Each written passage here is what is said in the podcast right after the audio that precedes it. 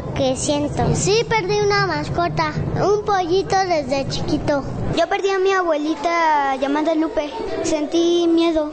Alguien a quien quiero ya no está aquí. Mi abuelita, Caro.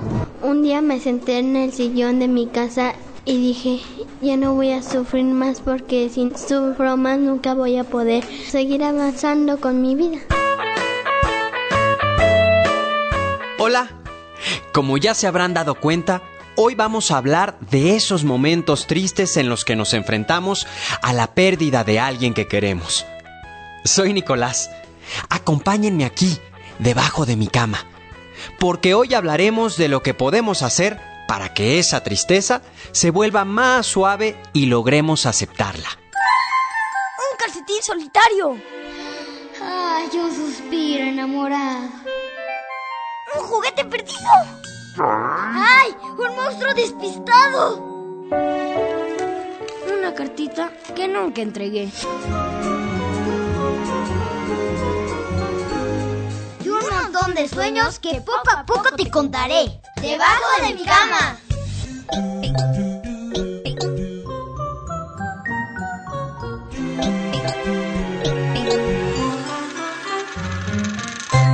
¿Has perdido a alguien que querías mucho? ¿Cuándo? ¿Cómo? ¿Qué sentiste? Sentí feo por la muerte de mi abuelito y me sentí triste porque antes platicaba con él o jugaba. Yo perdí a mi abuelito porque le dio un tumor en la cabeza y lo internaron y yo tenía cinco años. Solo fui a verlo, que era alguien que yo quería mucho. Yo perdí a mi abuelito porque se murió. Es que se murió mi tío Lalo y sentí muy feo porque era el que más quería. Los íbamos a comer, los llevaba a los juegos, los compraba cosas. Yo extraño mucho a mi bisabuelita porque ella se murió porque le dio un paro cardíaco y ella siempre me llevaba a los parques. Sí. Yo perdí a alguien que era mi abuelito. Él me compraba, me llevaba en cualquier lugar y se murió porque estaba internado. Sentía que no se iba a morir. Él siempre me compraba mis tamales, pero ahora ya no viene de los tamales.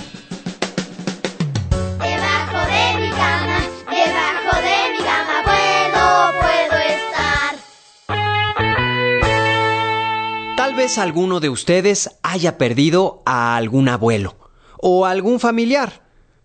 Si no es así, quizá hayan tenido una mascota muy querida que haya muerto. Son momentos difíciles, donde parece que la tristeza es más grande que nosotros mismos. Tenemos sentimientos que a veces son difíciles de expresar porque están muy revueltos. Sentimos al mismo tiempo dolor, miedo y enojo. Estamos tan hechos bolas que nos cuesta trabajo llorar. Por lo menos así me pasó a mí. Cuando mi abuela murió, todas mis lágrimas se escondieron detrás de una máscara de enojo.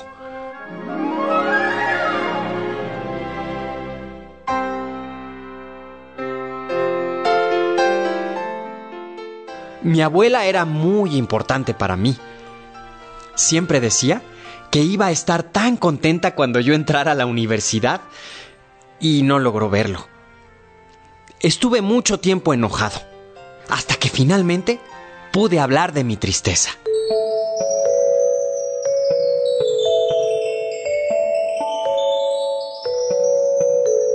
¿Cómo le hiciste para aceptar o superar la tristeza? Yo lo superé cuando que mi prima siempre me decía ya no llores, ya no llores y ya un día este ya ya no lloré. Bueno, poco a poco fueron pasando meses y seguía también llorando. Yo lo superé con los, con los meses. Cuando me inscribieron en la escuela ya dejé de llorar. Yo lo superé así comprándome cosas, yendo a salir, haciendo muchas cosas felices y con eso empecé a sentirme feliz y muy alegre. Cuando fui al panteón y me dijeron que me despidiera de ella, no me despedí porque se abría la boca, empezaba a llorar y no pude decir nada. Y la superación de mi tío fue cuando estábamos en el panteón, iba en el camino así pensando que ya no lo, lo volví a ver y nada. Pues entonces pues yo lo dejé ir y de repente lo superé así viendo, imaginándome muchas cosas que hicimos juntos, que me acompañaba al parque, íbamos a reuniones y muchas cosas más porque porque todavía yo lo sigo extrañando mucho. Debajo de mi cama, debajo de mi cama puedo, puedo estar. Podemos buscar a alguien para hablar de lo que sentimos. Esa es una parte muy importante para poder llevar mejor la tristeza.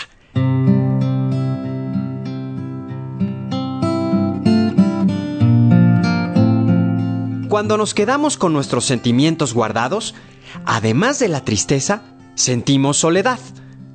Así que lo mejor es hablar y compartir con alguien eso que traemos adentro. Sol, mi novia, Se me hace que ya me van a decir chole con tu novia. Pero es que Sol me ha enseñado muchas cosas acerca de cómo funcionamos, porque ella estudia psicología. Y me ha dicho que para poder entender algo mejor, lo podemos poner en palabras. Y entonces nuestra mente puede acomodar los pensamientos y los sentimientos mucho mejor.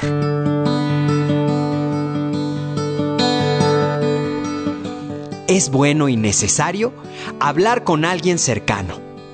Puede ser alguien de la familia o alguien de nuestra confianza. Hay otras cosas que podemos hacer que nos sirven para recordar a esa persona querida o a esa mascota que quisimos tanto.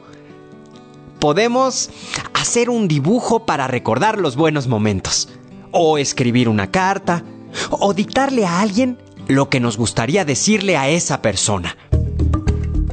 El chiste es que podemos poner afuera lo que sentimos adentro y eso nos ayuda.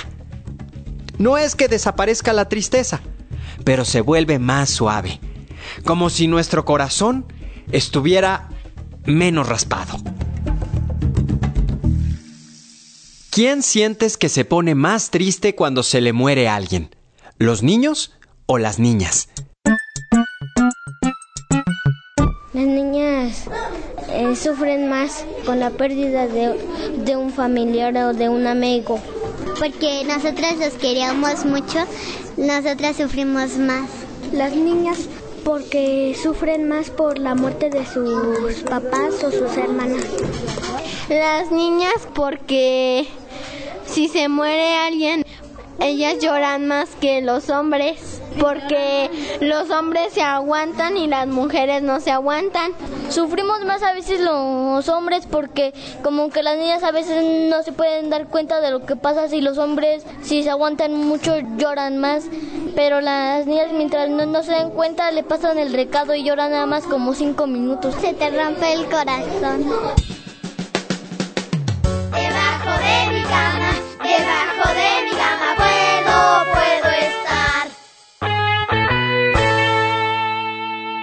¿Será que las niñas expresan más sus sentimientos que los niños? ¿Será que los niños se sienten más incómodos al expresar su tristeza? Eh, es posible.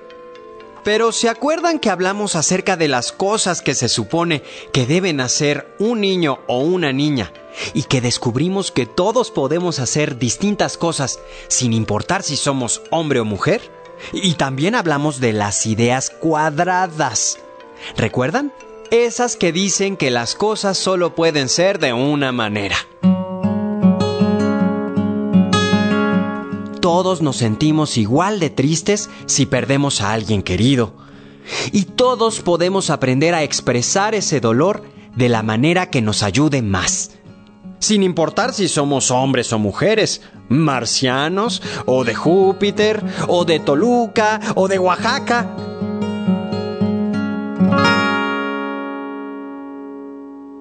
¿crees que llorar es una buena forma de sanar esa tristeza por perder a alguien que quisimos mucho? ¿Por qué? No debes de llorar mucho porque te hace daño a tu corazón y, y este si lloras mucho te vas a quedar traumado con llorar y llorar y llorar. Porque no te debes de aguantar, es malo. Es mejor llorar. Dice mi mamá que si lloras mucho vas a llorar pero piedras. Es malo llorar porque entre más llores más triste te vas a poner. Sí, porque así te desahogas. Este, sí, porque eso es bueno para que ya no estés pensando en tu abuelito. Llorar es bueno para que saque todos los sentimientos y los tristezas que tienes ahí guardada. Porque si lloras te duele la cabeza. De mi cama, debajo de mi cama puedo, puedo estar. Cuando estamos tristes, en ocasiones nos da pena o miedo llorar.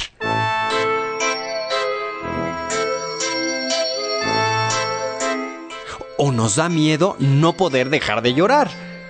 O nos preocupa poner más tristes a la familia.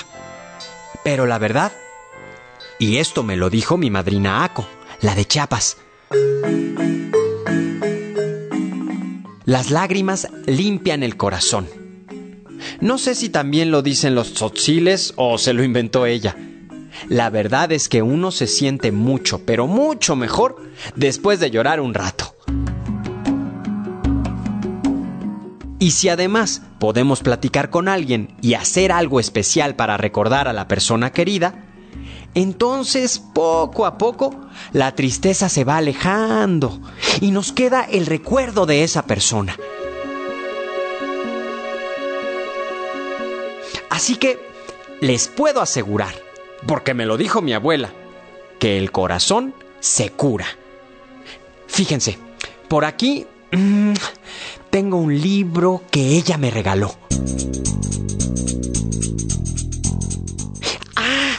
En tu escuela también puedes encontrar estos libros que nos ayudan a sentirnos menos solos en los momentos difíciles.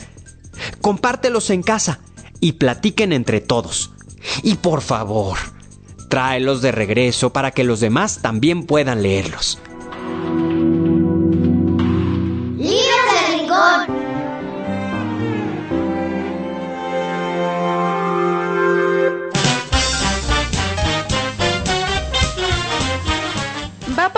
Ustedes la primera recomendación en Libros del Rincón.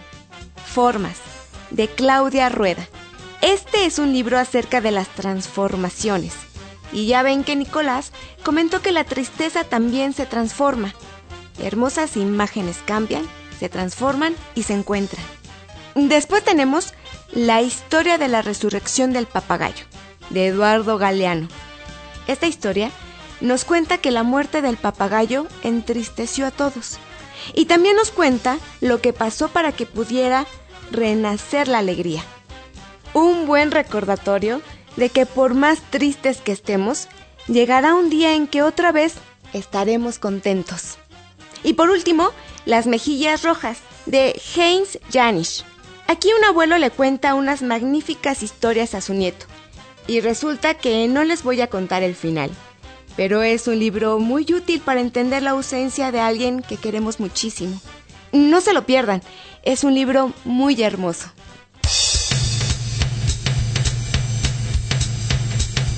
Léelos, disfrútalos, guárdalos debajo de tu cama y luego regrésalos para que otros los puedan leer.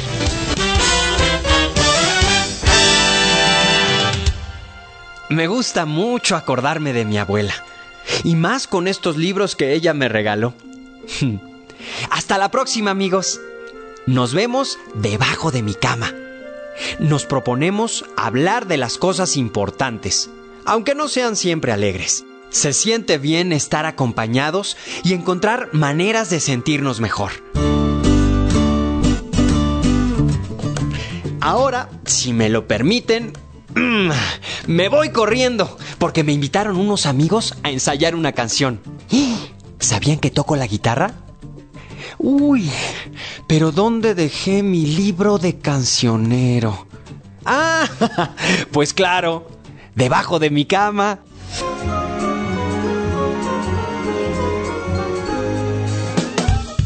Idea original de la serie y coordinación general. Alfonso Herrera Peña. Asesoría pedagógica. María Eugenia Luna Elisa Raraz. Coordinación de proyecto. Carlos Herrera Román y Germán García Guerrero. Miguel Conde como Nicolás. Voces. Michelle Ordóñez y Fernando Sánchez. Y niñas y niños de escuelas preescolares y primarias. Asistente de producción. Antonio Calderón. Reportero. Juan Ramírez. Mezcla y controles de audio. Antonio Fernández. Guión. Monique Cepeda. Música original. Rosina Serrano. Producción y ambientación. Lourdes Mugenburg. Derechos registrados. Secretaría de Educación Pública 2011.